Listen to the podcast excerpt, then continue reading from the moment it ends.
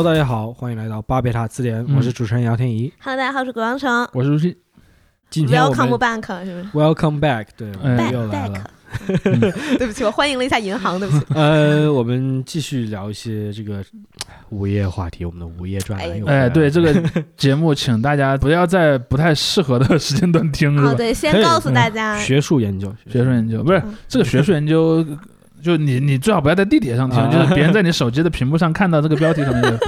不是很合适。也不知道姚天怡会选择什么样的封面图，是不是？嗯，对。上一期我们就弄一个那个什么彩色的小鸟那个，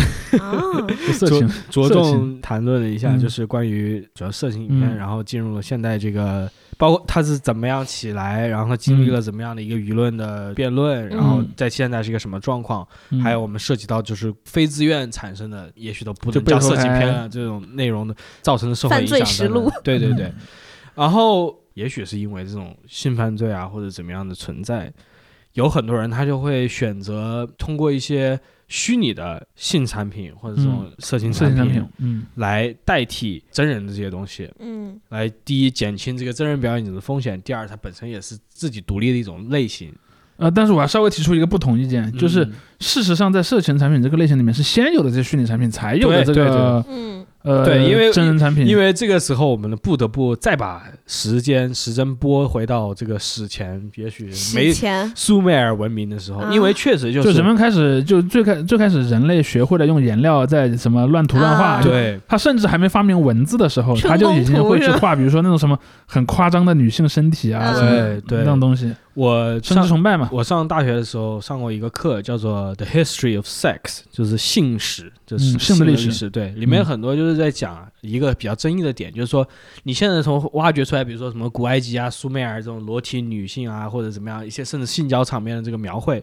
嗯你真的能把它当成色情产品来看吗？也许人家当它是个宗教性的行为，或者都不一定，就是嗯。对于我们现在人太遥远了嘛，你都嗯不知道那个东西在当时的这个背对你不知道那些人当时的人是自己怎么看那个问题的。对对对，嗯也许那时候他们不把这个视为禁忌，他们就认为它是一个普通的装束或者怎么样怎么样，所以那个课上面很多就是探讨这个，因为在确实在不同的历史文化里面，嗯，这种在我们现在看来比较露骨的这种性描写，其实是有非常复杂意义的，只不过我们就是常规的经常会。可能就看到一张画，觉得哎，你看看，对吧？这 这是春宫图，那是你对，这是这这这是一个非常现代的一个嗯理念。但是其实回到现在，就是我们今天等会儿要探讨的，就是从文学啊，还是从这个虚拟产物里面来说，这些东西基本上还都是融合，就是我们上期讲的这种现代的对于色情的这样一个理解的。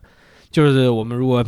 跟随着这个米歇尔·福柯的说法，就是在这个启蒙时代之后，人类就是把性和非性的东西进行了一个非常嗯。严厉的切割，就是把嗯。性归归到了卧室，然后外面的嗯。秩序是一个所谓的更加文明的世界，对。把性完全放在了你的闺房里面，它是获得了一种也许远古时期、中世纪都没有的这种神神圣性或者神秘性、私密性。对，那么来吧，从文学还是 没有啦，就 这个开头呃，因为因为我我前段时间跟一个朋友在一起玩的时候，我当时问了个问题，但是我忘了是一个什么样的一个条件下触发的说这个事儿。我就说，你知道云南山歌教吗？知道我们之前的节目里面还放了片段呢。对，其实我们我当时跟那个朋友就说，你知道有云南山歌，他说我不知道，然后我我就跟他说，其实你去看云南山歌教这种东西，就代表着人类的色情文学的一个很典型的一个东西。嗯它有两个特点啊，第二个特点就是它是口传的，嗯呃，你嗯，去看民间艺术嘛，有点呃，对，就是因为在人类历史上很长的时间里，文字是个特权。对，就是并不是所有的东西都能被文字录下来是传之，因为文字录下来有有两个作用，一个是在同同样的时间点传给其他的空间上的不同地点的人，我写个信嗯。交给另一个城市的人看，或者我传给时间上不同的人，比如说我写一封法典，这个法典在一百年内都有效，嗯。在什么甚至我王朝不灭亡五千年都有效，嗯。这样的一个东西。但是对于一般民众的东西来说，可能就没有太多机会留下什么文字的性的东西，尤其是当这个东西本身还处在道德上、法律上或者什么情况上的一些禁忌的时候，这个东西就更不行了。但是你去看，在全世界各地这些口传的诗歌，最早就是诗歌嘛，很多嗯，还带旋律可以唱的，嗯都很黄的。什么西北的那些民歌，嗯包括像什么呃像我们刚才讲的云南的山歌，甚至于说你看孔子，孔子去收录那个《诗经》，就算孔子把诗经里删了那么多内容，剩下的内容里面还是很多什么，哎呀，我我想男人了，或者什么我想女人了这样这样的故事，嗯，而且他用了很多比喻，比如什么我想念一个什么植物，我想念一个什么水鸟，我想念一个什么东西，包括你看《楚辞》也是这样的，《楚辞》有大量这样的暗示，嗯，只要你脑子够黄，你一定能把它 看出来。不要戴眼镜，把有色眼镜摘掉。没有，我想说的逻辑在于说，你会发现说这种就是像《楚辞》也好，或者说像《诗经》也好，它好歹是那种大量的东西当中，可能比方说不到百分之一，因为某种阴差阳错的关系被那些识字的人给记下来了，对它是精选集，而且而且可能还删了很多内容，然后留给后世。嗯，但别的东西呢，可能就是真的就是一个传一个，一个传一个，这样流传下来。而这个东西呢，其实到了后来，我觉得有一个变化，就是因为我前日在看欧洲史，欧洲史大家都经常讲说，就是那个古登堡这个什么嗯啊，以后可以印那个什么宗教小册子，然后印圣经，然后嗯怎么怎么样，就改变了欧洲中世纪的一个想法。但我一直在想另一个问题，其实印刷术的普及，还另一个大量印的东西是什么？就是那种消费性的东西。嗯，因为你看以前文学也是口头性的，嗯就你看中国所谓我们所谓的那个什么四大名著，对吧？包括还有什么三言二拍什么的。嗯中国的我们认为那个小说这个题材，或者说甚至你说的更广一点，中国的文学就除了那种什么呃诗词之外，它最重要的一个传统就是口头的这个东西。嗯说书人，说书人，哎，对，包括那个说唱拿那个鼓，拿那个鼓槌儿，然后跟大家讲故事。嗯其实你看，大量的说书人是没有那个底本儿的，他可能就是我，我是个新说书人，我去找那个老说书人学，嗯老说书人把那个讲给了我，我把它背下来了。嗯，但可能后来呢，教育水平就是识字率什么高起来之后，可能我有人整理，有人开始整理了。课本了，所以你看《水浒传》，你看《水浒传》最早就是把元朝时候流行的很多关于宋朝末年的一些故事，其实有好多个东西在流传。后来就来了个作家，他把这些故事里的角色呢做了一个嗯统一，就类似于我弄了一个漫威宇宙。嗯有可能以前有一个嗯有一个那个片段是讲什么武松打虎，可能有另一个片段是讲什么那个李逵什么的，对，鲁智深，哎，鲁智深什么的。我后来就把他的东西就传起来，传成了一个长小说。然后包括就是你看《西游》也是，《西游》里面有好几个章节互相是雷同的，嗯 它就呈现出它这个最早的这个口头性。而且你看他那个写也是，他写也是这样写的，经常就是比方说有诗赞曰，对嗯，然后梆梆梆梆梆梆梆梆梆，然后开始上面对，那就是个开头嘛，那个东西明显就是一个表演性的东西，它不是以我们现在意义上这个小说的逻辑去写的，就是你就能看出来中国这种文学的口传性，嗯就是那个口口相传的口传性。是，但是呢，有了印刷术，毕竟给了它一个更好的保护。对因为你口传的东西，一旦比如说你一个社会碰到大动荡，比如说呃王朝末年，然后天下纷乱，打仗，打仗之后你这个地方人死了一大半，可能你以前口传的那些故事就没了。嗯嗯，但是在尤其是在元朝、明朝之后，这个印刷的印刷这个技术，当然汉字有个特点，汉字不太容易实现活字印刷，其实还是雕版为主。这种雕版的印刷就把这些口传文学当中的一部分影响力比较大的作品就长期留存下来了。嗯而我们就会看到这些口传文学里面有大量是跟性有关的，嗯就三言二拍嘛，嗯，《水浒传》其实也是，对对，嗯然后《金瓶梅》就更不用讲了。对吧？《金瓶梅》里面甚至说性是它整个书的最核心的一个元素，是的，而这个东西其实就构成了一个特别特别经典的一个东西。就你看啊，人们老讲中国是个特别压抑的社会，中国是一个儒教伦理的社会，嗯中国如何如何。你看这个东西挺发达的，嗯，这个就是我刚才开头这就是一个硬币两面了。是的对，我刚才开头提到这个福柯，其实福柯他有一个理论，就是在启蒙时代之后，这种文化的一个变化，就原来性是一个非常公开的东西，它慢慢的就是被束之于闺房了。我其实有一个非常不成熟的这样一个，可能在真正的历史学这里来看来非常粗暴的一个类比，就是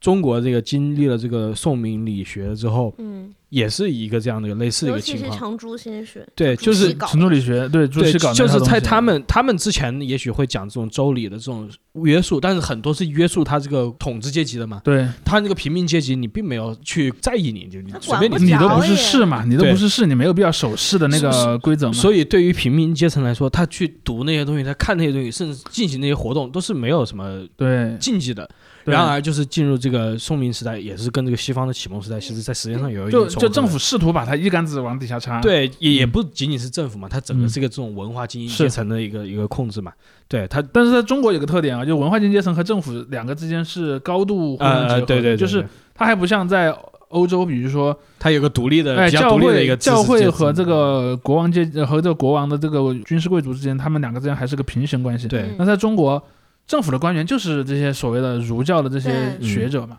然后这帮人在在在管，而且包括之前呃那个我以前好好些年前在网上就看过一个讨论，就说为什么在很多比如说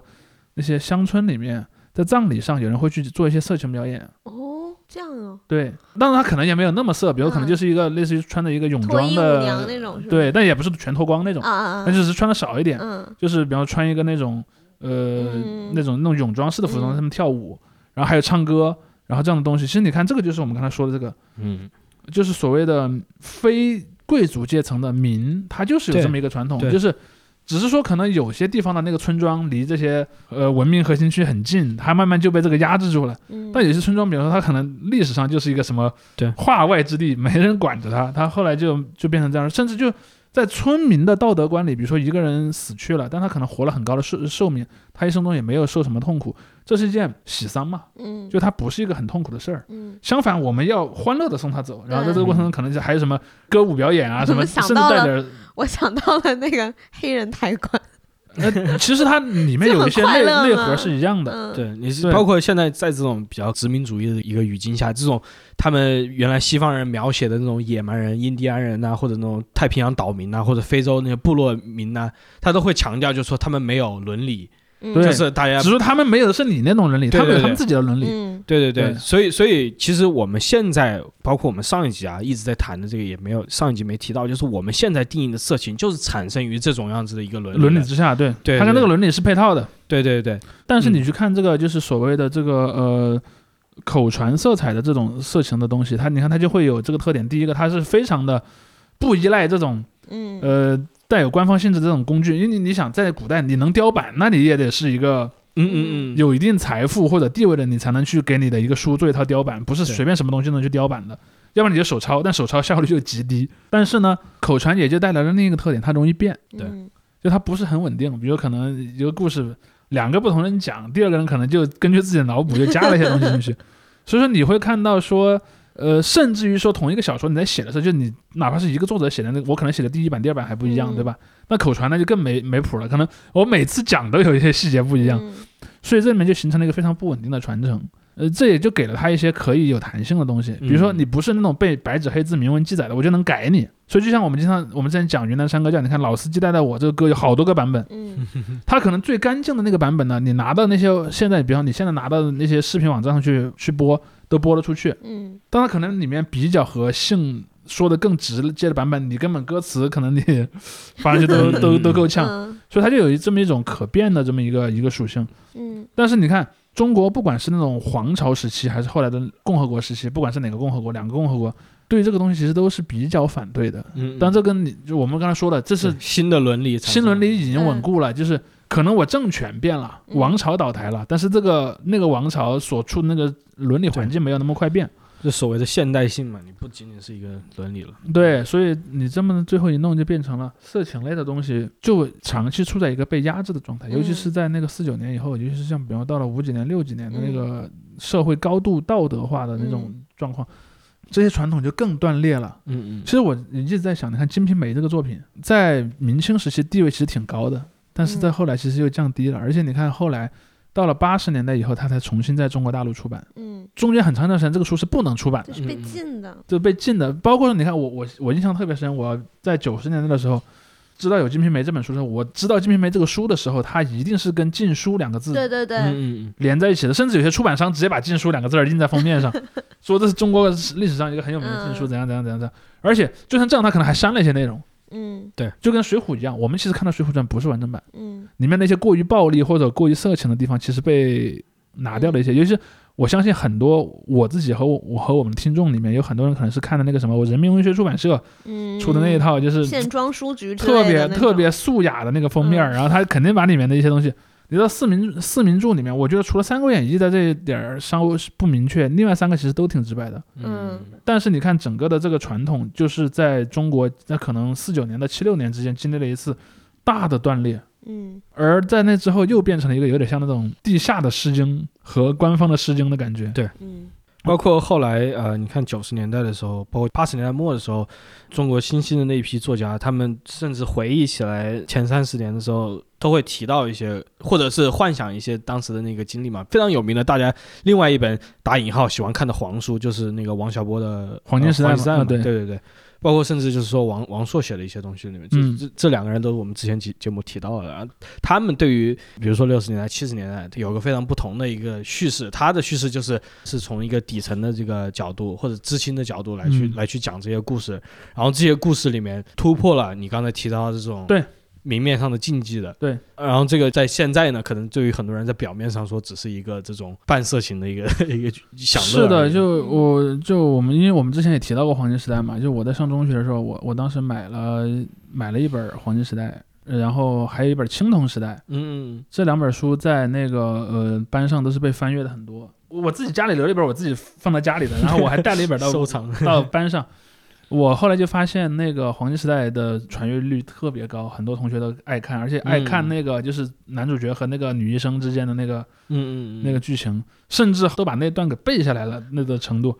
但我觉得，其实王小波一开始就说了嘛，只有在这种饥饿的年代，食物才那么重要；嗯只有在那个就是禁欲的年代，性才那么重要。他本来是想讽刺那个年代的，其实，嗯因为他书里面是有这个意义的嘛。但你会发现说，其实到了九十年代，社会上至少在一定的空间内还是很压抑的。所以你的那个历史并没有过去，嗯所以它还是会让人产生它是个纪实文学了。对，它后来就变成了一个某种意义上的纪实文学。嗯对，但是你看我们说的这种，还是比如说八十年之后新崛起的作家，包括像什么贾平凹呀，嗯，像什么苏童啊，嗯这些人，他的书里多多少少都是和和性有关的。莫言，对，莫言那更不用嗯更不用讲，对吧？比如说，你看整个《红高粱》这样的书里面，其实是有很强的性张力在里面的。嗯但这种都还是我们认为就是就这些人是能去进去做协开会的人。对，嗯还有更多的，就像我我们在录节目之前，我们在讨论的时候嗯还说，像什么少女之心这种，嗯。你看，第一你不知道他做的是谁，嗯，嗯第二，呢，他纯民间的东西，他也从来没有被任何一个出版社出过，那我不知道后来有没有啊，但是至少在那个年代，从来没有任何一个出版社出版过这本书。而它的情节其实很简单，它但它的体量也不支持它被称成一本那种什么几百页的印刷书，它的体量也很小。但这个东西，就你看在当年，而且当年还没有什么互联网，在全中国好多地方都知道有这本书。嗯而这本书是怎么传播的呢？是可能第一个人看完了，第二个人拿了一个小笔记本，然后用钢笔他们抄，嗯啊，抄那个那个手抄书也不长，可能几千一万来字，抄完了可能就把原版还给别人，自己抄的这版自己再留着看，或者给别的这是一个朋友看。教会，甚至然后 有一个有点创意的，就自己来加一些对，比如说可能我给他出了一个扩写版，嗯因为那个书里面是有一点点情节的嘛嗯，它是除了性之外还有情节，或者说我不喜欢那个角色，我给他修改一下。他所以你看这种变成 NTR，就是这种手抄版，它也带有一定的就是那种口口相传的性质。对对，但是这个东西，这个东西一直到了什么呢？到了九十年代，就跟我们讨论的问题，我们经常聊所谓互联网的这种嗯对我们的语言的变化。嗯我们本电台的主题啊，我们好久没有点题了，我们今天终于点了一个题。Internet，对，嗯你看，我不知道大家的印象是怎么样，反正我在我的印象中，从九十年代末开始，其实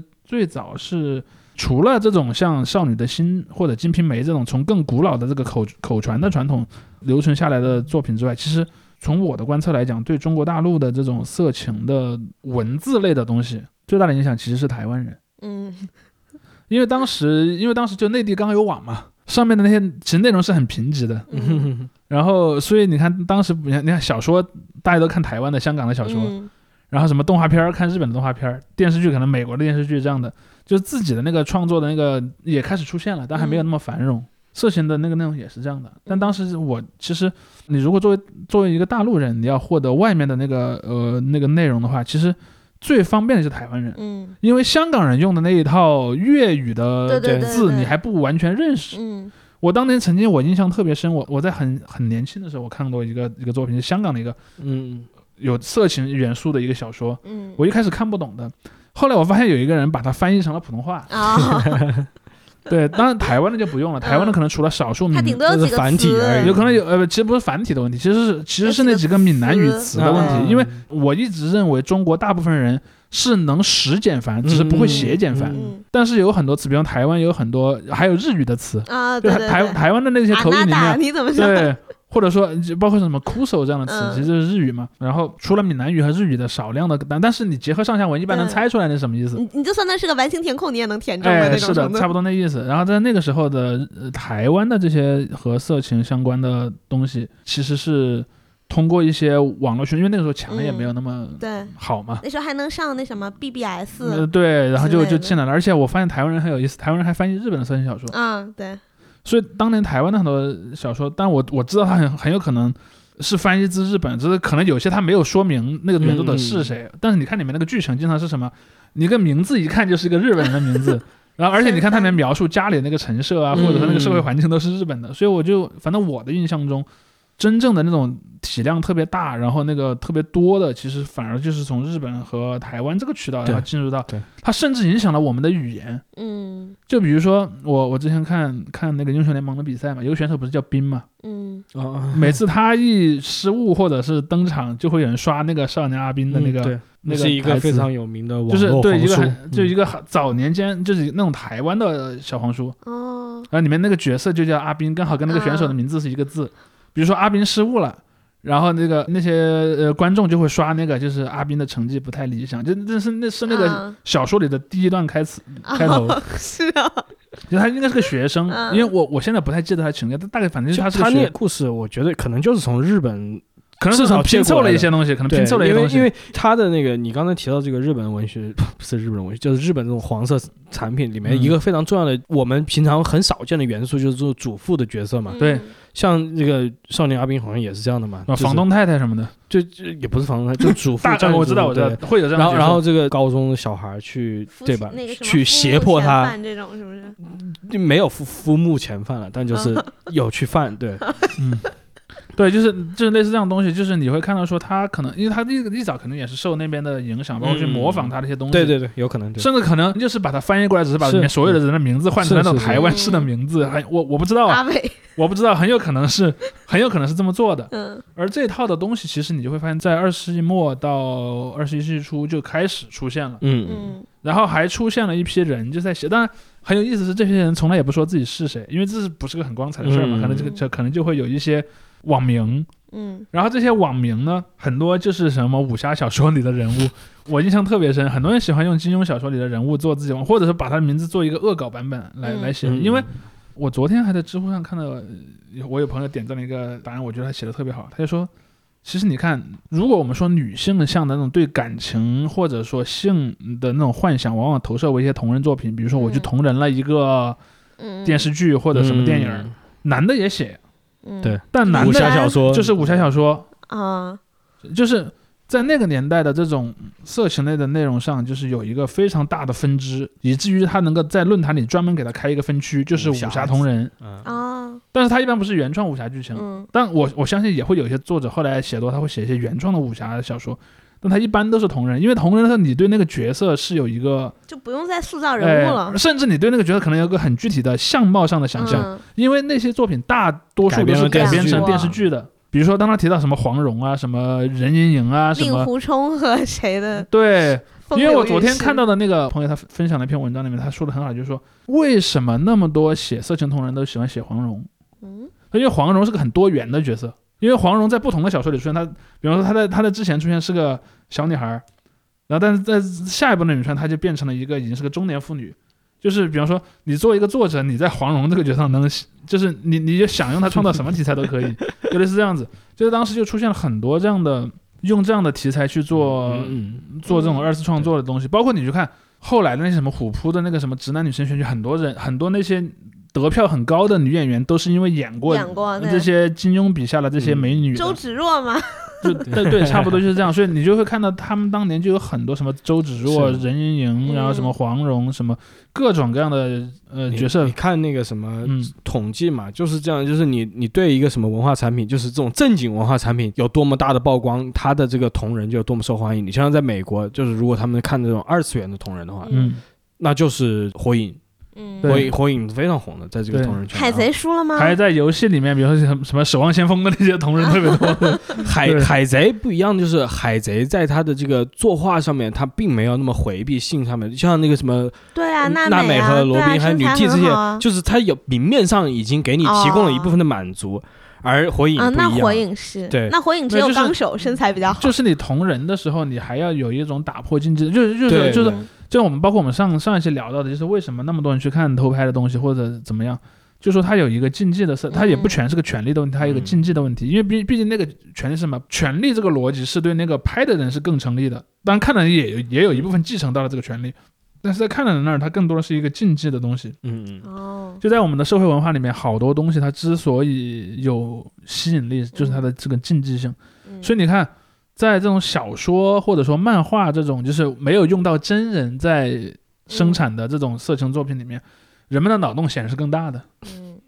第一是经济上没有成本，第二是他我在道义上也没有什么成本。我也没有真的，比方说在里面写了一个强奸的剧情，我我甚至都没有去演它，我就是纯粹是写了一个，就好像没什么心理负担。嗯你像纯粹的这种色情文学，可能到零零年代就随着网络差不多就开始淡化，它的影响力越来越那个弱。因为无论是这种日式吧，这这不得不说，这日本一个国家输出了很多这个 非常强啊。毕竟这个所谓的是 hentai，在美国也是真的是作为一个文化入侵的概念是啊，进入就是 “hentai” 这个词，甚至已经超越了日语的范畴了。对对对，就是一个已经被大家至少有个理解。那他们也是变态的意思吗？还是变态，就是就是那种黄色漫画，电车痴汉这种？这种就现在他就黄色漫画或者黄动画，对对对对对。哦对，他甚绅士呢？他甚至那个那种西式画风的一些东西，他们也可能会称它为亨泰，因为这个就是一他们个专有名词。他们之前没有那么详细的定义，他可能嗯说它是一个动画 porn、cartoon porn，嗯但这个听起来就是不是没有那么 呃很明确嘛，简洁。到点，对对嗯对。而像你刚刚才说的 “hentai” 这个词，就进入了美国之后，包括那个有一个剧《Office》《The Office》办公室。里面有个角色，就是被别人发现他在那个办公室电脑上面看看那个二次元的黄漫，然后他就非常气急败坏的说：“It's called hentai, it's art。啊 然后就这个后来被做成了一个 meme 嘛。，OK。It's called hentai, and it's art. 但是在美国，他们对二次元的怎么说呢？他们也是主要看日本生产的这种呃因为二次元就是用来指日本的东西。倒不是说他们就是专门去找那个来看，这时候我觉得可能要回到我们这个总体脉络，就是日本它承载了这个怎么说一个输出 输出方的一个角色生。态位了，一个生态位。对，啊因因为因为就是刚才我们回到慢慢的这种黄色小说，在各个国家，也许它这个影响力都在随着互联网的呃互联网水平的提高而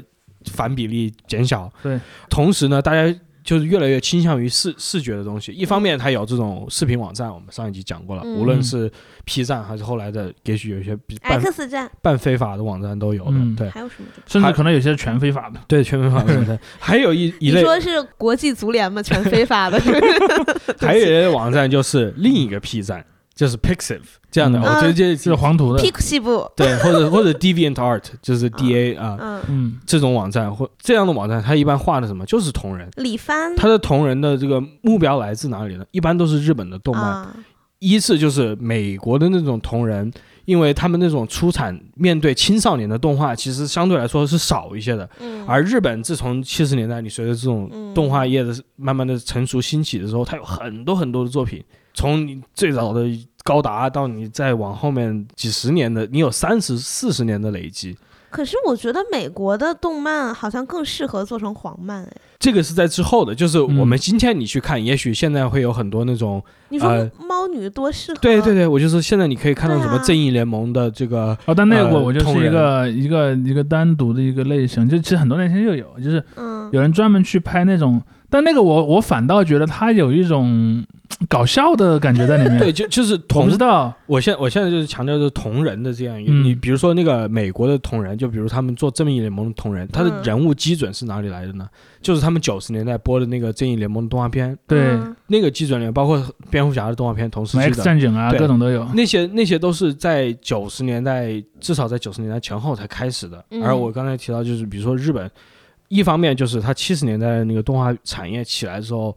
它有一段时间内动画是非常成人向的。嗯，比如说，我很早之前在某一期节目里面，我都跟大家讲过，就是高达里面嗯其实有很多性成分的，嗯就是也不是很多啊，就是有时候突如其来你会看那个裸女，就是哎，好吧，突如其来，真的就那真。的就是包括宇宙骑士，如果大家看过那个 D Boy 宇宙骑士里面，就经常比如说那个第一部不是变身嘛，回来之后就一下变成个裸男，然后倒在地上。啊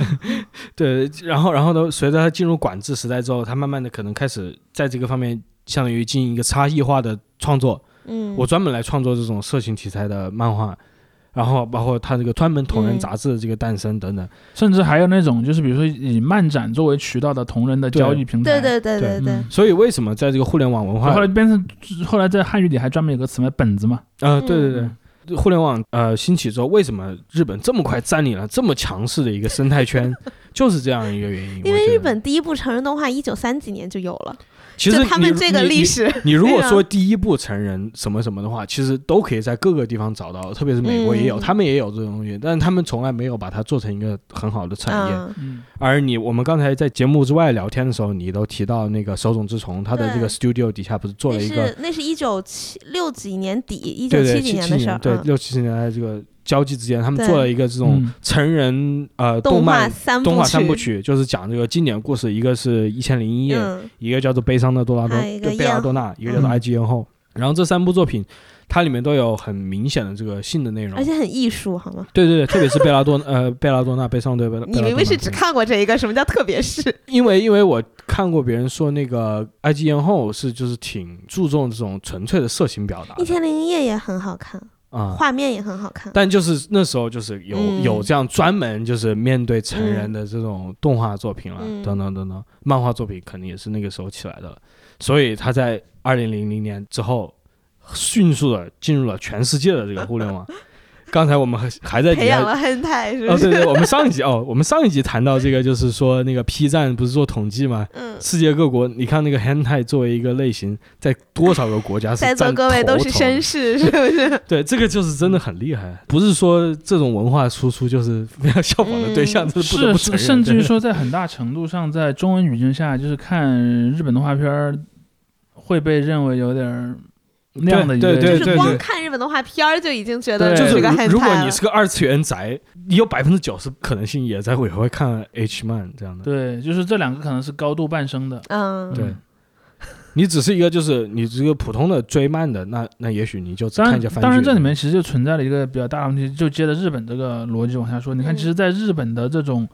所谓的色情的小说也好、动画片儿也好的这个生态里面，它其实就产生了大量我们上一集说过那个问题。我们不是有两个反对的逻辑嘛？一个逻辑是反对你剥削人的身体，剥削你伤害人的身体；第二个逻辑是，自我解放。呃，第二个就是这个所谓的会淫会道的问题嘛。啊啊，对，你说反反方嗯对反方的那个逻辑，反方的逻辑就是说，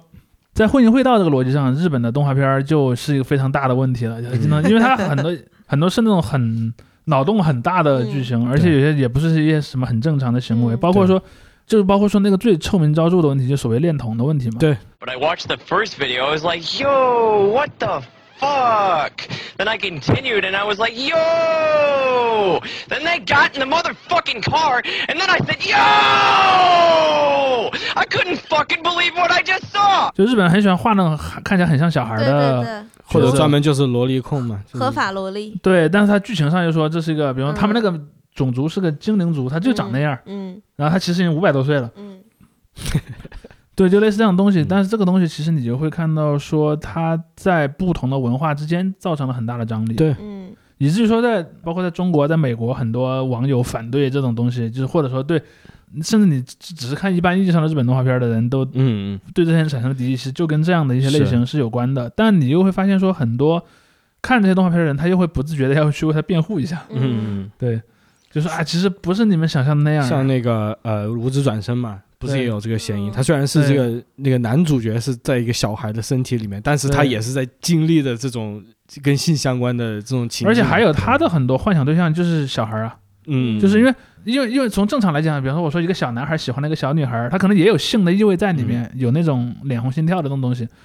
但是我们一般不认为他是太大的罪恶，因为他们俩年龄上差不多的。嗯但是无指转生所打的这个擦边球是什么呢？嗯他那个小孩，他从生理年龄上，他确实是个和那个嗯女孩一样的年龄，身体里面是他身里面是个老宅男，是个老宅男，对吧？应该三十来岁是吧？在剧情里，对对对，对，差不多那样的一个一个东西。当然，其实你会发现，那个作者用了一个很讨巧的办法。他说，这个男的之所以转生了，是因为他生前被网暴了，嗯然后嗯，这样校园霸凌啊，对对对，校园霸凌，对被校园霸凌了。然后这样的话，他就说，哎，你如果指责这样一个人，你就是在同情校园霸凌，他可能会试着试图去知道那种东西，因为我因为我当时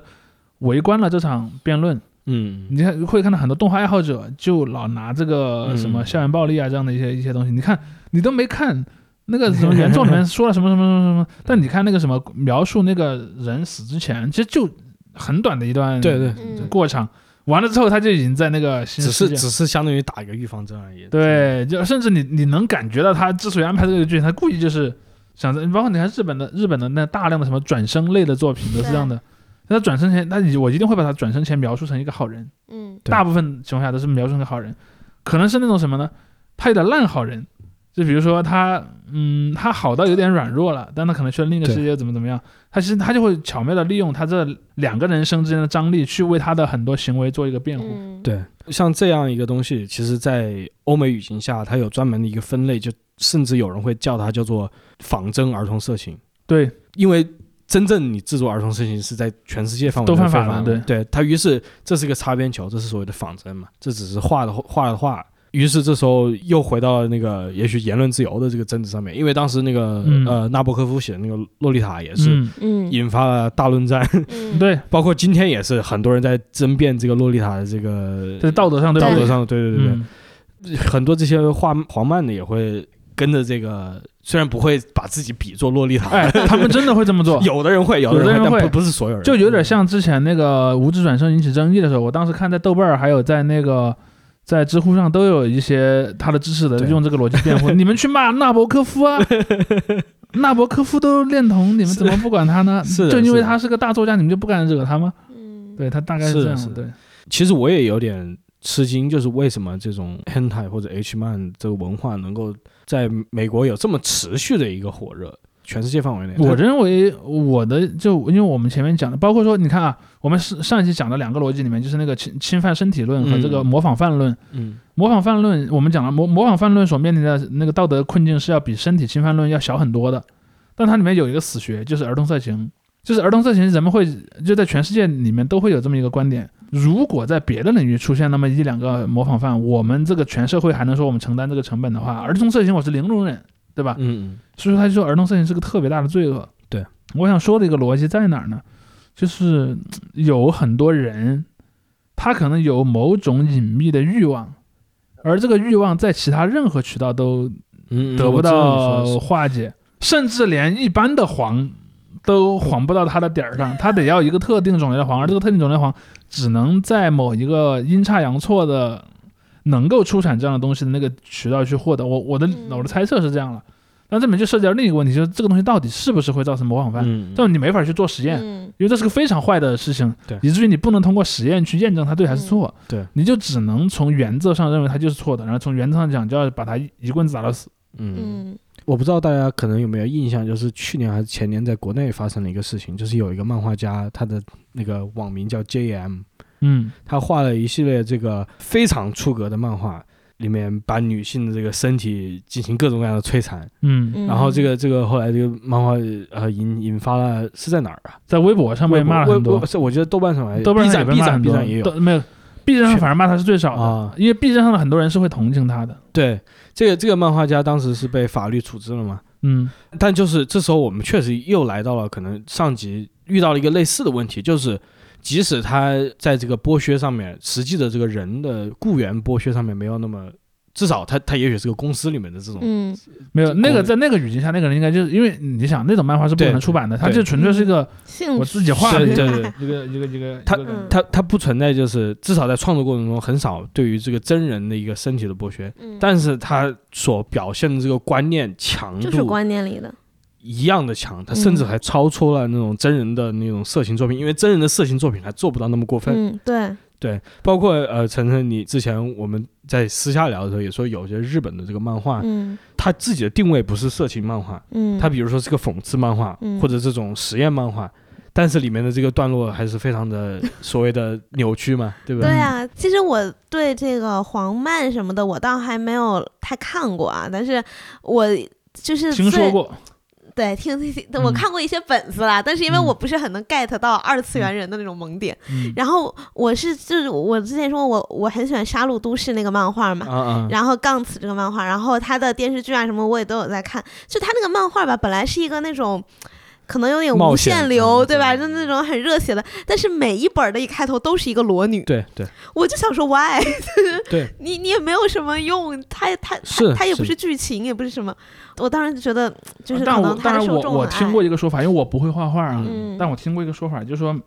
画画的人是很难克制画人体的欲望的，哦，这是一个说法，我不知道这是搞笑的还是真的这么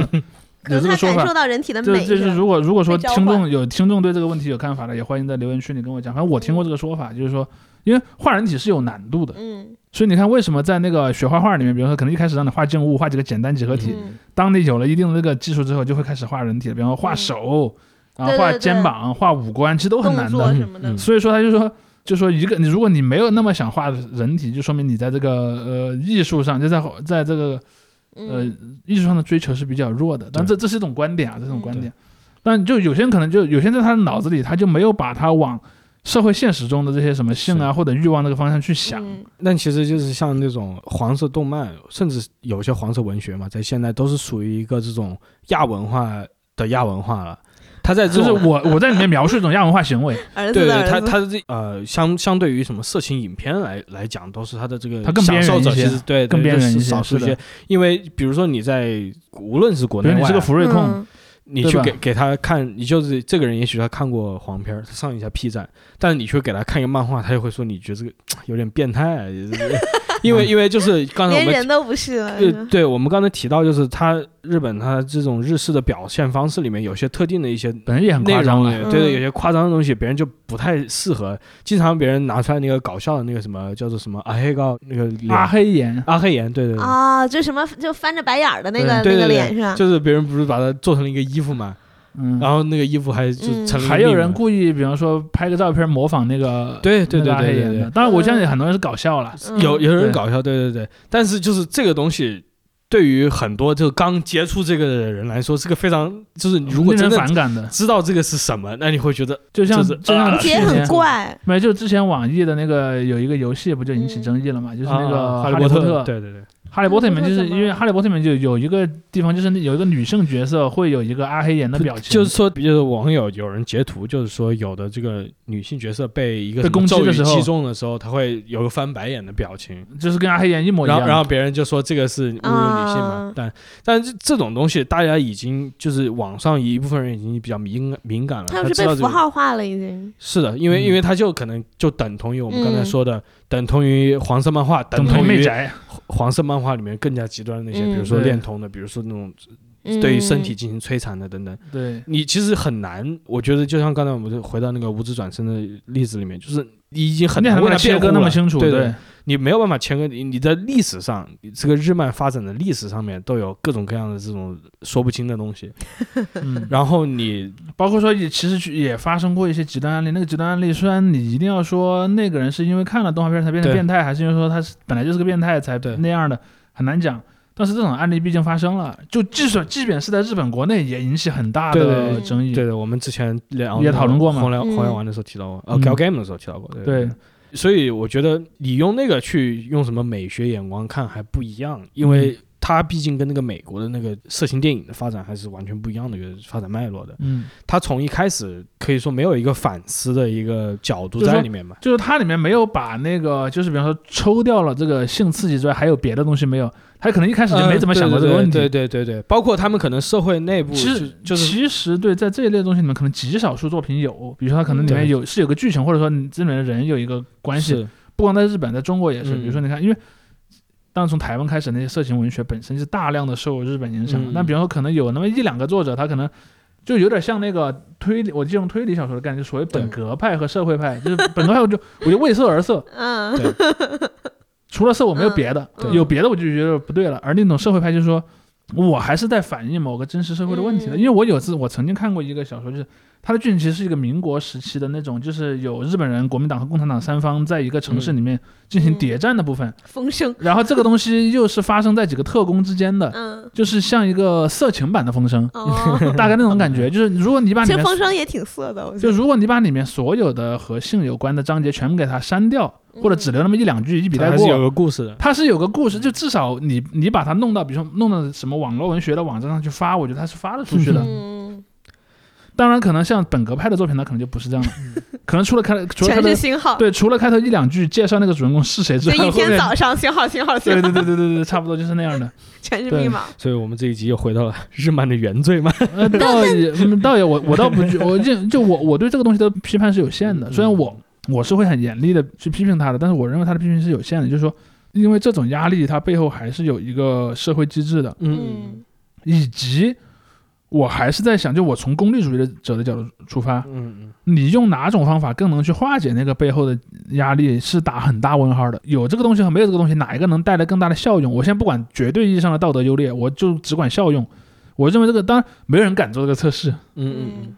或者说未来可能有个有有未来人类学家他去研究，比如说我有两个国家，这两个国家国情很类似，人口结构很类似，嗯但一个国家法律说这样行，一个国家法律说那样不行。然后我在研究，比如说那个国家十年、二十年尺度上的这个什么性犯罪啊，什么相关东西，嗯也许能得到一些侧面的数据，但我认为仍然是很间接的。，对对，所以说在这一点上讲，我虽然我对在这个问题上的那种嗯，就是所谓的模仿犯论打很大的问号，嗯但我也认为在现在社会现实下，你可能还真的就是没有办法反抗他的那个、嗯。那个论述。对，其实我我认识一些很爱看本子的人，但他们的本子可能不是那种恋童或者是触手这种很很变态的，他们可嗯能只是一个李帆或者一个游戏的同人，这样嗯像那个舰队 collection 的同人。其实他他们喜欢这些漫画，我觉得一方面是因为确实里面有些东西真人演不出来了，就是比如说姿势啊什么之类的，就嗯类似这种。对对，然后另外一些什么角色的那种呃对就是视觉上的效果什对，就你真的 cosplay 也很怪，所以他就是要用漫画。另外就是那些我认识看这本子的男生吧，他们应该不会听我们节目，大部分哈真的都挺就是挺远离现实的。啊挺不现充的很宅。完了，你看这又再次固化了，他他们就有他们会不会给你一种就很像《无知转生》里的男主角那种感觉？可能程度没有那么严重，但可能会有一点点。呃，他们是其实他们并不是说本身很肥宅，长得很丑啊什么的。我说的也但是他们不那个意思，我对说的就是说但是他们心理上的那个，对他们对对和现实中的，尤其是女生交往有一些嗯害羞或者心理上的障碍吧，可能。嗯然后那对他们来说，其实你真的让他们，就他们连真人演的片儿也不太看。我也有朋友是这样的，嗯，他们就是对二次元特别能戳中他们的点。你提到这个点，我就想到了，就是二次元它为什么，特别是漫画啊、动画嗯也是，它为什么能够那么激发一部分人的这个兴奋呢？嗯一方面就是它确实可以超越你这个真人它三三有一个非 D 的现。实性嘛，嗯嗯，不，就是三 D 里面，呃我们上一集提到的那些电影里面，它演出就是会表现这个女性的高潮或者女性的这个愉悦，它这个表现是受到他这个人的身体啊，他这个嗯。肢体的一些能表演的限制的，对对对。对对，受制一些非常具体的，比如说拍片的角度，你毕竟嗯。两个人身体贴的那么近，你哎只能从某些角度来去展现这个不是东西。你，你知道你在说这段话的时候，我脑子里浮现的是什么？我脑脑子里浮现的是中华一番，就是那个，就是那个。中华小当家。对，就是比方说那个菜，比方炒了一个蛋炒饭，特别好吃，一吃啊，然后后面飞过去两个两条仙鹤，龙？然后有一个龙从瀑布里面飞出来，然后对 整个人整个人那个眼泪，然后整个喷，然后就从屏幕里飞出去。大概我能理解你，就是说，而你在漫画里这么做就合理，而对漫画里面，你通过一些夸张的分镜，然后怎么样一些位置，他把一些打夸张到极点。呃符号化的愉悦嗯，给放大到了极点，就像你刚才说的，他无论是这种甚至都没有极点了，我觉得他可以无限就你爱怎么样就怎么样。他这阿黑岩就是一个典型嘛，对对吧？他你真人做出这个就很怪嘛。然后，但虽然虽然有人会，现在有人在做，这是专门的一种类型了，对，那没办法，你 想干嘛？但但就是气氛过焦灼了起来。但但就是那个什么，你看其他的就是一些身体的姿势，它的分镜，嗯它的这个镜头位置，在你三 D 里面是自然的不不可能嗯呈呈现，嗯嗯。你甚至在游戏里面都不可能呈现，因为你你游戏里还是有一个透视关系啊，对对对各种东西，对对对对而漫画你就完全脱离了这个。而且有一点，其实跟你在上期结尾你说你不太就就就是你看真人，你会觉得他们是不是你知道，就是有那种道德上的压力。他们之前讲的那个剥削论嘛，对他们。看真人的，他们会觉得这毕竟是一个真人，会让他们有压力，就是有一种怎么说，就是那我觉得他们压力三次元上的压力，对你的是道德上的压力，他们他说这毕们就是说我就是竟个真跟。真人交交流就存在一些个障碍。对，然后他对而且他看二次元的时候，这个人可能没有什么背景，他就是架空的他喜欢的这个角色、嗯或者动漫里或游戏里的角色，然后他和这个角色是一个完全由他来理解角色的这么一个地位，嗯就是虚拟偶像不塌房。所以也有那种打色情擦边球的 VTuber 嘛，对，对，对所以这个也是。就是我，我感觉他们现在有针对这种 VTuber 的本子吗？应该也有了。本子肯定有，应该有，肯定连视频都有了。连那种 YouTuber 都有，就是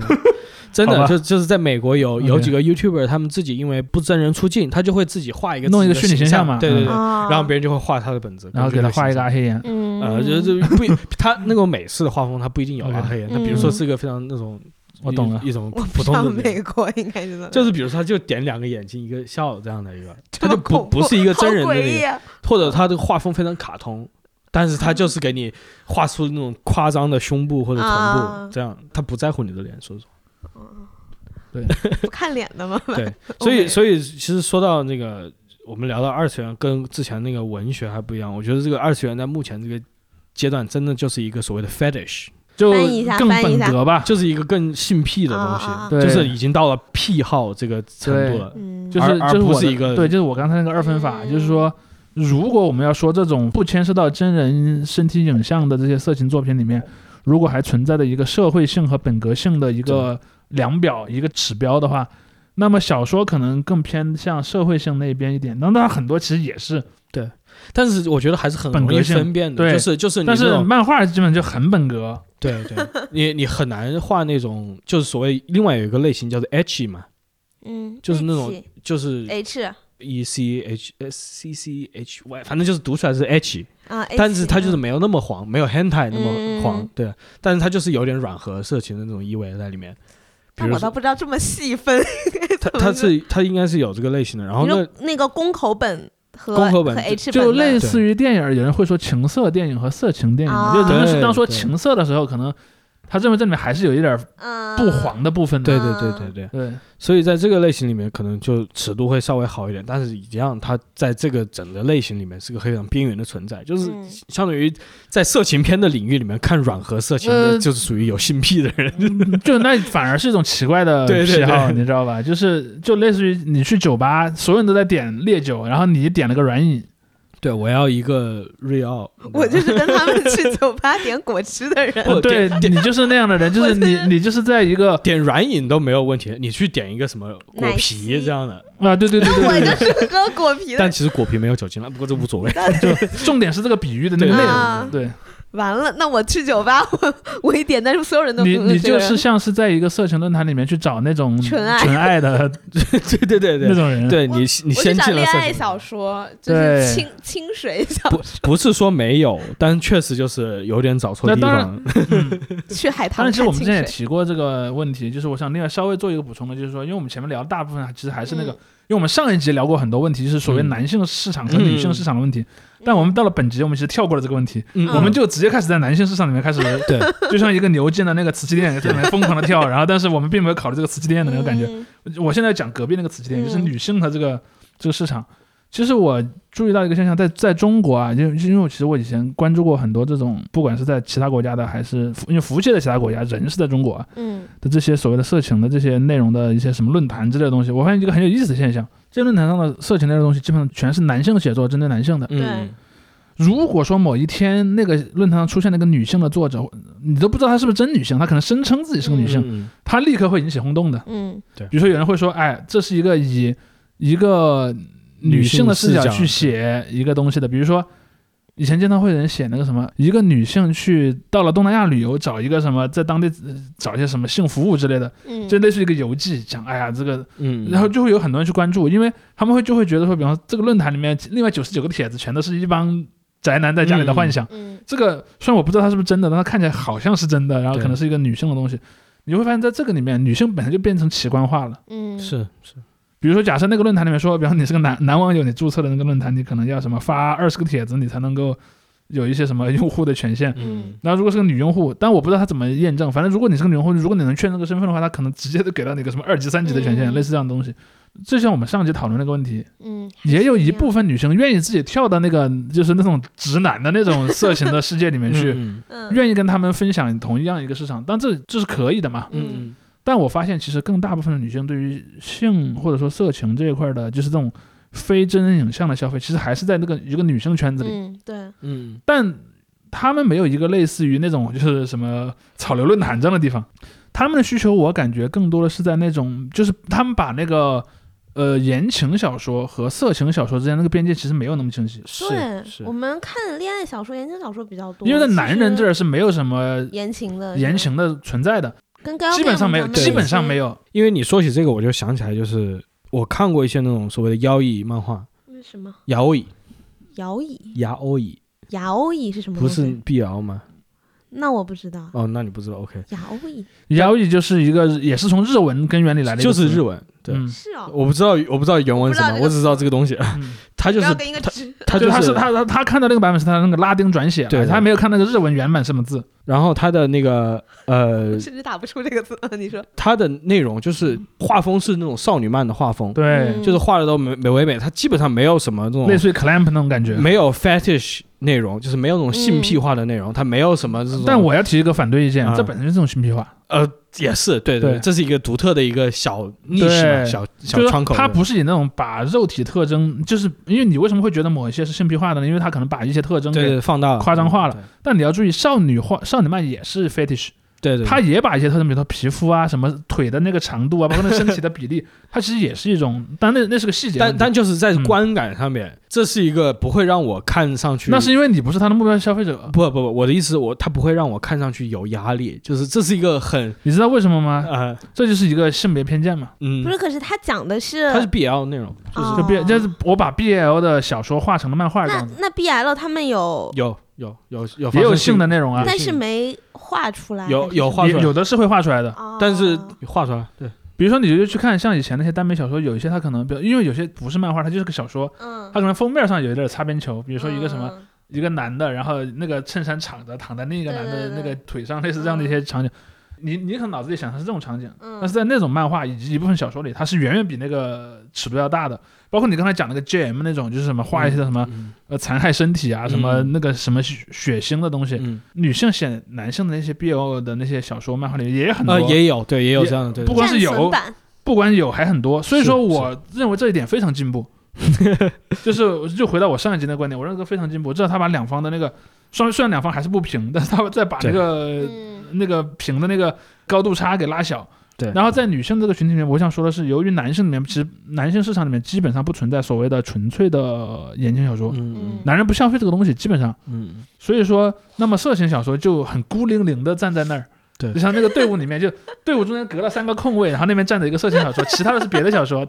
他被孤立了。这电影院怎么买的票？但是在女性的市场里面，可能是什么呢？有一个嗯女性的色情小说，但是她隔壁坐的一个她的闺蜜，就是女性的言情小说，嗯他们俩关系很好，他们俩甚至还有很多交集。对对你也不能完全把他们俩给分开，对对吧对，有点像连体婴儿的感觉。所以说，在女性向的作品里就就出现了这样的一个东西嗯。但在我的观点来讲，这个很进步。嗯但是在我们如果讨论，我们不讨论真空中的球形机，我们讨论在现实中的问题的话，嗯我认为在这个在中国，它反而造成一些坏的东西。为什么呢？因为在男人的语境里，他没有言情小说，所以男人直接上去搞色情小说。嗯那么搞色情小说天然就是不合法的，嗯所以男人们就不会考虑在一个类似于晋江文学城这样的一个正规的嗯中国内部的网站搞这样的东西。我可能直接就去一个什么服务器在美国的一个什么境外的，嗯他只是用中文的这么一个论坛，在上面聊，大概是这么一个模式。嗯。这是男人搞色情小说的一个模式。嗯嗯。而女性在搞，由于它里面的就我们刚才讲这个连体婴的这个模式，嗯。它两个分不太开。我可能就不太会去说，我专门弄一个类似于草榴社区，然后我一个海外的网站嗯。在那专门发黄的，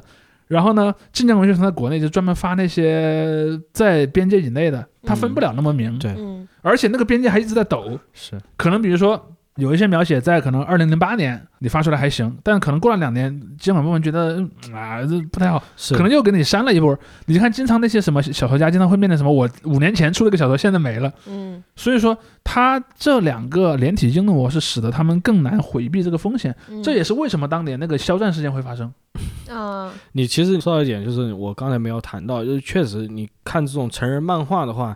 因为它这个还是有一定出产的成本嘛，你必须要投入时间，你要投入精力这些这这还钱而且画这些东西，要画，而你经济成本而你文学成本成本太低了太低了，所以其实你就是我以前读过有些 BL 的那个文学，非常那个 fetish 的，就是各种各样的非常极端的性行为都有的。嗯，对，然后你看 A O 三里面，你去看那个带标识的各种各样的残对啊，摧残身体的也不少的。对，吧我就说，嗯如果你一定要说程度，它比 GM 可能还要更过分。就是在文字上面的，对对对，当然他没有画，但我不认为画和写这两个差别有那么大，在我的观念里面，因为他们只要不存在那个真实的东西或者仿真实的东西，我认为问题都不大。它只是对受众来说差别比较大，因为你画风可能会不喜欢，哎是你人设没错，没错，没错。嗯我我说的是道德层面的压力啊，就是对。但是我想说的逻辑在哪儿？就在于说，由于女性，由于在中国女性网民的这种长期这种行为习惯，就导致了他们一直认为这种东西是可以在晋江存在的。这个可以有两个层面，一个是在道德上它就应该可以，一个是从现实上，我以前这么做确实也是可以的。嗯但是它又不断的受到打压，打压之后它你看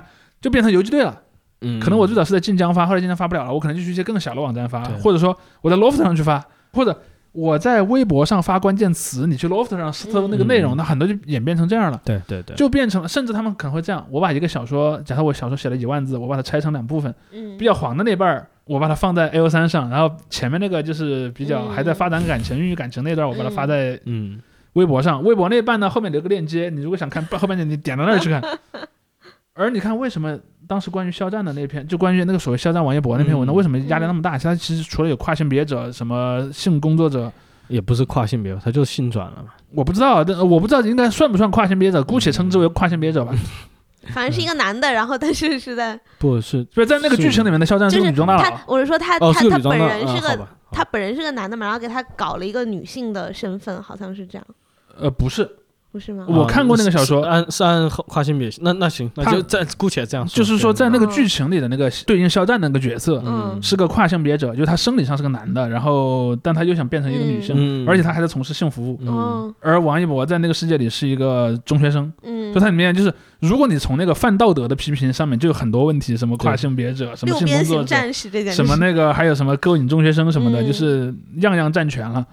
呃，但是我想说的逻辑是在于说，为什么当时你看很多人就不满意？明明在这种所谓的 CP 粉也好，或者说这种女性向的这些内容，就是说的性或者爱的消费者的群体里面，明明很多人是喜欢看那个的，嗯他出圈了嘛？我觉得争议那么大，就在于很多人认为不是对你你说出圈这个词比较比较准，但是他我我要稍微解释一下这个出圈什么意思，就是说他认为就就像我们前面说的，你在你自己家的卧室里面看色情片是好的，不是也不是不不能叫好，是是没那么坏的，嗯但是你在一个比如说市民广场上。拿着一个电脑还开着外放在那朗看读，出来 你就好像有点问题。嗯所以说，在当时那个问题下，就变成了什么呢？就变成其实首先在那个在晋江这样的空间已经被压缩的前提下，嗯他已经把这个内容很多就发到了那个什么 O 三上去了。嗯就是说你不爱看，你可以不点嘛。就是支持派啊，支持那篇小说的人就说你不爱看，你可以不点嘛。嗯我什么 tag 都写了，嗯然后我把那些什么各种警告都有，警告都警告在前面了，你凭什么自己点来看？你点了还骂我？就就比方说你如果你写了一篇雷了我的文章，嗯我不会看你啊，他可能会有这么一种观点。那嗯有些人就觉得就完全是不行。是，其实我们也必须承认，就是绝大多数，无论是这种追饭圈还是怎么样，他们如果看 CP，包括现实中看很多言情内容啊，或者是对这种内容感兴趣的人，他也不会进入到一个去看 fetish 内容的，境界。大部分人都是不看的，对他不会去找，就是我要去看你这个性呃打引号性转的版本的，然后发生这种关系。我很多人对于他来说，就是突然面前多一张海报，主要是然后画了一个什么呃，东西，主要是那里面还有一个特别大的 gap。当然说说回到那个二二八事件，不是不是二八事件，是二八吗？二二六二七吧，二七，二二七，OK 算。了，反正就我们三个人说了三个事儿，一个一个事儿在日本，一个事儿在台湾，一个人在一个事儿在中国大陆。啊，对啊，二二八是那个什么的，对，二二八是台湾那个镇压那个二六在日本兵变，然后这两个东西取个平均 值就二是二二七，没错了吧对，没错？OK，没错了，没错了，没错了。我们终于我们终于说对了这。有点伤害这个对吧？别人的感情啊，继震续。嗯，没有，我们没有带着恶意在说了，我们我们只是这个数的太巧就记错了，没有。我想说的重点在哪儿呢？就是说，因为我其实以前也写文章讨论过这个问题，就是说，因为在有一些粉丝，就因为在那些女性消费者里面，他们分成了两派，嗯。一派呢就是说我喜欢的那个明星，他可能是个现实中的明星，我把他写的怎么黄都行，嗯。因为我自己也好，那个明星也好，包括社会中的其他人也好，都应该认识到这是一种纯粹的幻想。嗯嗯，就有点像什么呢？就有点像，比如说你可能脑子里想这个什么很黄的场面一样，只是没有人知道，嗯。呃，不会有人因此批评你那个道德很差，嗯。只是说我把我脑子里那个幻想可能写成了一段文字分享给别人了，但是我们都很清楚这是个幻想空间中的幻想是不存在对任何，比如说我把那个明星在我的那个幻想的剧情里写成了一个荡妇，你可以想象他，就比如说两个人现场，我跟你讲这样一个故事，对。你会对他什么反应？嗯对，不是我是说支，持者的对支持者的观点就是说，虽然我如果我不讲这个背景，你听这个故事会觉得很冒犯，我也觉得可能很不好意思说。但如果我们俩有这个共识，这个共识就是说这个东西完全是在一个虚拟空间中的，嗯我们是在一个很轻松的、很抽离的状态下讲，那是没有问题的。这是支持这么做的那部分的观点。对对，而另一部分观点就是不能这么做。就比如说，他认为你这么做会损害那个那个东西所对应的真人的名誉权。比如说，嗯我我现在想写一个呃色情的那种属于 RPS，就真人的那种、呃 CP 呃，真人 CP。我写了一个，比如说我写了某个明星，我把他在那个剧情里写成个强奸犯，强奸犯强奸了他队友。嗯嗯如果按照第一种就支持者的观点，他明他很明确的知道这就是一个纯是个嗯，fetish，文学方向，嗯是个呃是个 deep dark fantasy，对吧？就是 不不影响任何真实的评价。而第二种你就觉得不行，嗯，侵犯名誉了，侵犯名誉。就我一直在想的是为什么？我后来想到一个模型，当然这个模型可能也还没有那么完备。我的模型是什么呢？就由于很多明星，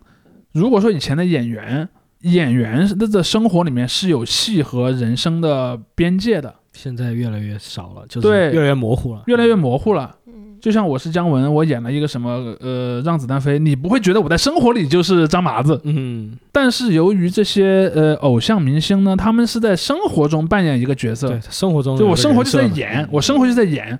比如说，哎，我今天在服务我的粉丝，包括我今天在微博上发了一个“爱你们哟，晚安。嗯”，这个东西看起来像是在真实世界里发生的，但是他粉丝也认为这是在演。嗯。因此呢，你如果写，就破坏了他在这个眼里面的那个东西，就是因为那个戏剧空间和真实空间之间就没有边界了。对对对，那你写一个东西，你说我这是一个套中套，就像那个嗯嗯《盗梦空间》一样，我是在第二层梦里面，我跟你嗯不在一层梦，对不起，这两层都是梦。嗯支持者就会这么说，这两层都是梦，在我看来是没什么区别，所以这一点就导致了一个很大的问题。所以我的一个主张是什么呢？就在这个问题上，当然我知道这我这个主张可能也是个空中楼阁，就是说，在那种什么同人领域的这些呃女性的色情作作家在创造那些服务女性的那个内容的时候，以后还是尽量的考虑往原创角色上去转，就没人可以指责你。啊我明白你的意思。嗯对，这个其实关于任何色情内容都是的，就类似于我提议嘛，就类似我是个男作家，我写了一个什么黄蓉的黄色小说，可能金庸会告我。但我写成一个别的，可能就当然，我我吃了一点儿亏，就是说可能先天知名度降下去了。就像五五十度灰从那个暮光之城变成自己的那个样子。对，就是可能我连载的时候蹭它的热度，然后我最后正式出版的时候，我把它，呃，我发现好像很多人这么做，就是在不光是色情了，很多包括《盗墓笔记》换个皮嘛。《盗墓笔记》也有也有也有这个这个东西在里面哎，。但我发现就很有意思一点，好像我们在说到就是虚拟的这个色情作品的时候，大家想到给女性看的，好像都是 BL 的样子。呃，虽然我不全是，我我提到是我提到这样是因为我看过，因为这这个只是我嗯我只能说，个人也个人对有一线我只能说，在现实世界中，在在女性消费的色情当中，BL 的占比是很高的。嗯。或者这么讲，如果说男人看色情里面那种异性恋的呃内容，可能占了百分之，我随口说一个数啊，我不知道对对不对，比方说假设百分之九十，嗯。那可能女性看的所有的色情内容中，那种异性恋的那种，可能也许只占百分之三十到四十，有可能啊，我随口诌的一个数。嗯。我觉得这里面有个原因是什么呢？也跟我们上一集讨论的问题有关，就是长期以来的这个男权社会的这种对嗯。性的描写，不管是电影、电视剧，就是那种嗯。正经电影、电视剧，嗯还是这些色情内容，他们都在强调一种不平等的呃性和感情双重的关系，这不光是性关系，还是感情关系，嗯都是不平等的。这就让很多女性对于那种在视觉或者说在文学上展示出来这种异性恋，她天然就对她有一种反感。嗯但如果是两个男角色，就没有这个历史包袱。那为什么。不是两个女角色？也有啊。也，有两个女角色，是啊，嗯，GL 的内容也有，而且而且那 G L 好像也比较少。而且我发现就是这样，又继续用日语的是吧，就 Yuli 的 Yuli 的内容，对百合嘛，对 Yuli 的内容 尤里的复仇，也是橘色也是针对女性的比较多，就是漫画啊，嗯。对，对他，因为男性好像真的不怎么看同性的，也有，但是少，就是看男男的看女同的，嗯。而而男的看男同的基本上就是男同，男的看女同的很多是直男。而且尺度也是，就是嗯。就是 Yuli 漫画的尺度跟那个摇椅摇椅漫画的尺度是差不多的，就是没有那么极端的 Fetish，东西，对，就那种什么嗯没没有很夸张的东西，就是大家总体来说还是个比较美满的一个状态在在进行着活动。嗯，对，那但是说回你说那个问题，就是我的一个理解是，这个当然很多学者都研究过，就是关于为什么女人爱看耽美这件事儿，在学嗯。学术圈，其实很多人也在研究这个问题。我个人的理解是，呃我先不管在欧美、日本是怎么发展，在中国它是个代餐嘛，嗯。其实刚才在讲这个，你说无论是明星的他这个身份的重叠，还是说大家对于这种虚拟漫画、虚拟动画这个产品的慢慢越来越重视，我一直脑海里浮现的就是那个鲍德里亚讲拟真嘛，副本的副本。嗯，但是我现在没有想出来一个具体的这个联系在，就是该怎么样去没关系，你你下次想明白了，对，也许有一天，也许有一天我会或者写篇文章告诉大家。想。想想清楚这个嗯。点，因为我们呃，如果用巴多里亚话来说，我们进入了一个已经就是所谓的 hyper real 的时代了嘛，呃超超真实的时代嘛，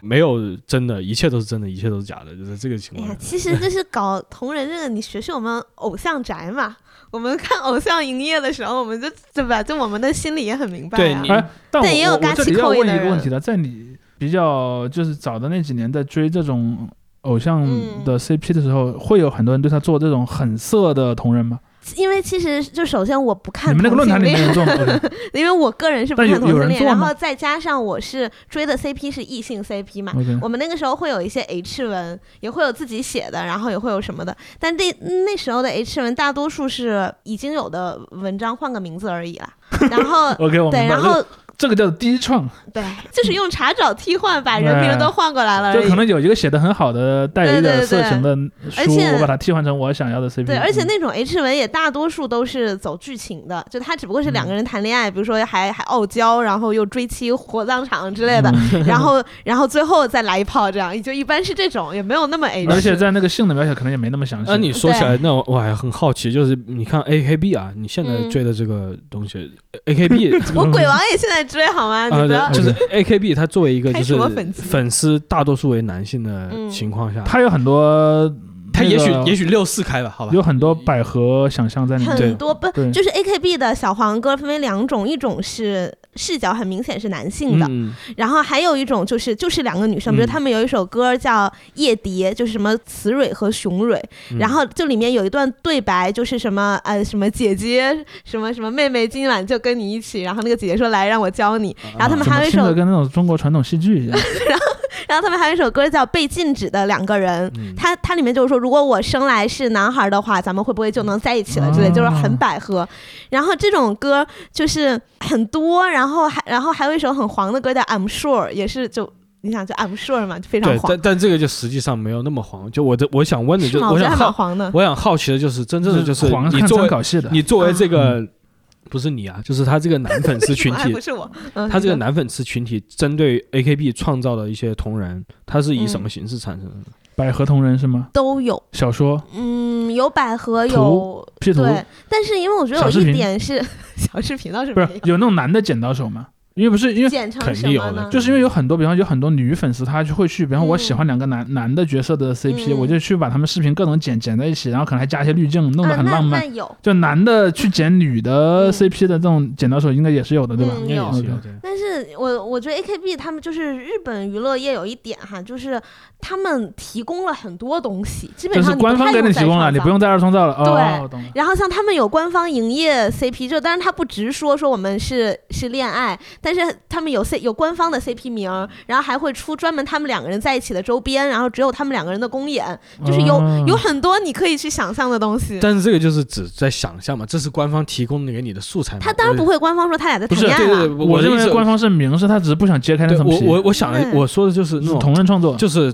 同人的，比如说 hentai 的东西，那那好像呃有，但呃，是比较少。我我我举个最直接例子，有没有人用 AKB 的角色画过本子？有那就对了，有。对你的问题就回答了。对对对，我我而且你像 AKB 最那什么，就我们说 AKB 最经典的一个握手会嘛，嗯像握手会上也有人就是把精液涂在手上去握手，然后就就反正有很多那个我觉得这种行还是有点不一为。样。那是那个层面的问题。就他也会进行同人创作，就对他们有很多这种层面的嗯事情。我突然在想，有没有可？但我想这么做，真人的话，可能还是就是那种文学表达比较多，还有剪小视频嘛。嘛？比如说他通过我见过，就是在欧美饭圈会有这样的嘛，他会写文章，然后从电视剧里面截那个动图，然后截剧照啊插在中间。嗯，他就是用这样，比如说那个什么 Supernatural 的圈子嘛，嗯非常有名。你知道就是在在这个里面，你如果再往前走一步，就是那种剪刀手了，就是我会剪一些片段，就完全变成一个动态的东西了。对对，嗯但是那种混剪一般不会有什么，不会有真正就是性性的内容，我明白但这个东西然你在文字中间是搞不好以后随着 Deepfake 的进展，这个就可以做对对对，了。这但 Deepfake 因为法律还管的比较严嘛，所以你不能随便搞的。那没关系，鲍德利亚老师已经跟我们讲了，那个 对吧？Hyperreal 以后那个 Hyperreal 可能就会走向那一天，嗯完全有可能的。像 AKB 这些女星，她们会拍写真呐、泳装写真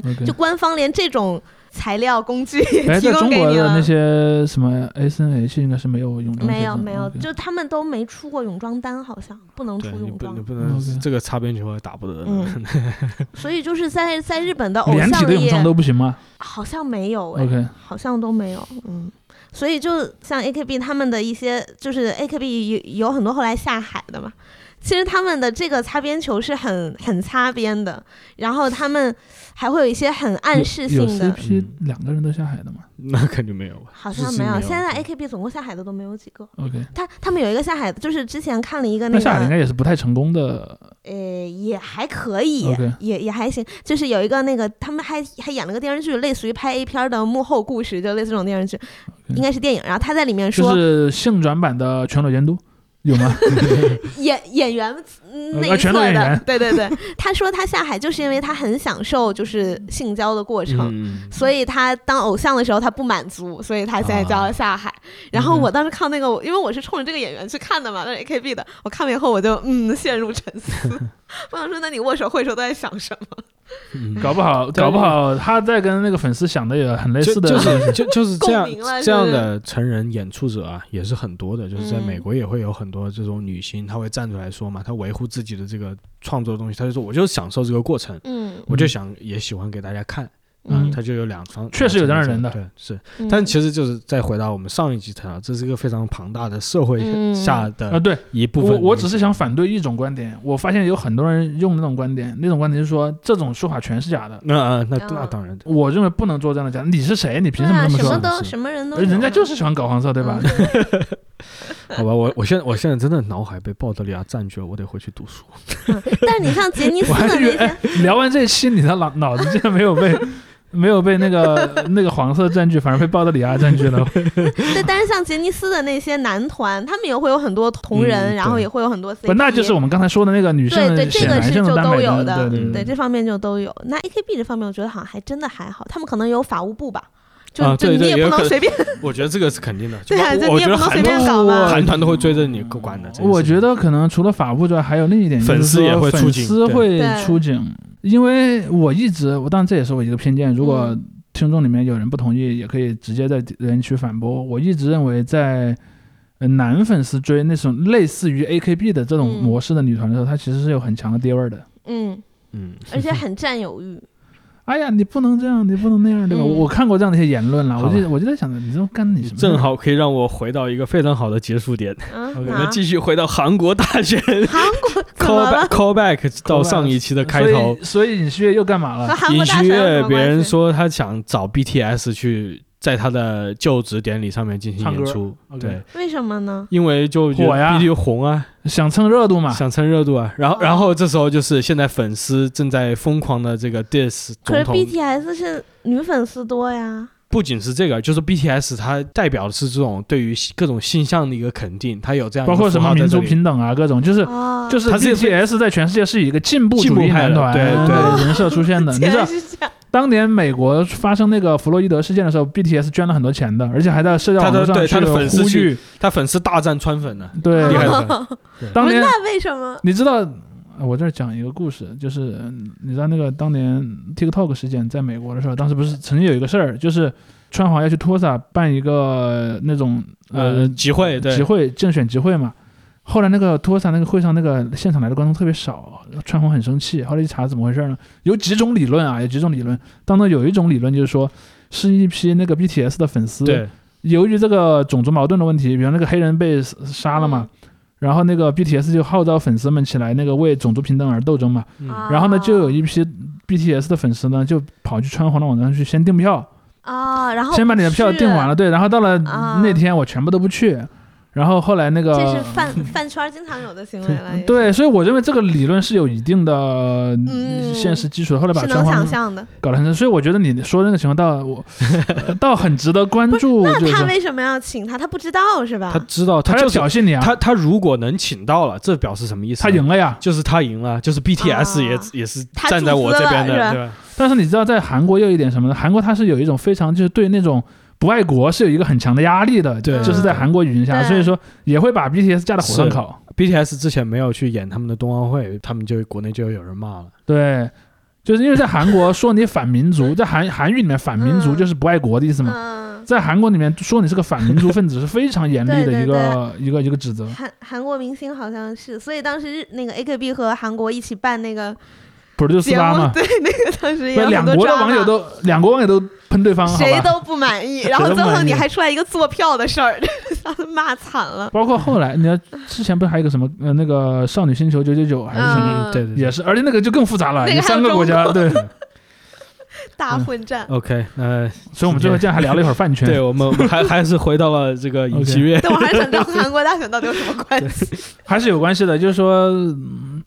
因为我我个人认为啊，从我们刚才说那个逻辑来讲，如果 BTS 这么进步的话，他们对于自己被创作出一些啊，是，作品，我觉得是可能不会那么在意的。但我不知道，我不确定，我我我决定一会儿下去查一下。嗯，我要去，我回家之后我要去查一下 A O 三上有没有关于 BTS 等等到的作品五月。份吧，也许到时候看这个事情尘埃落定，我们再录一期。震撼，OK，好，谢嗯谢大谢谢大家拜拜再。见。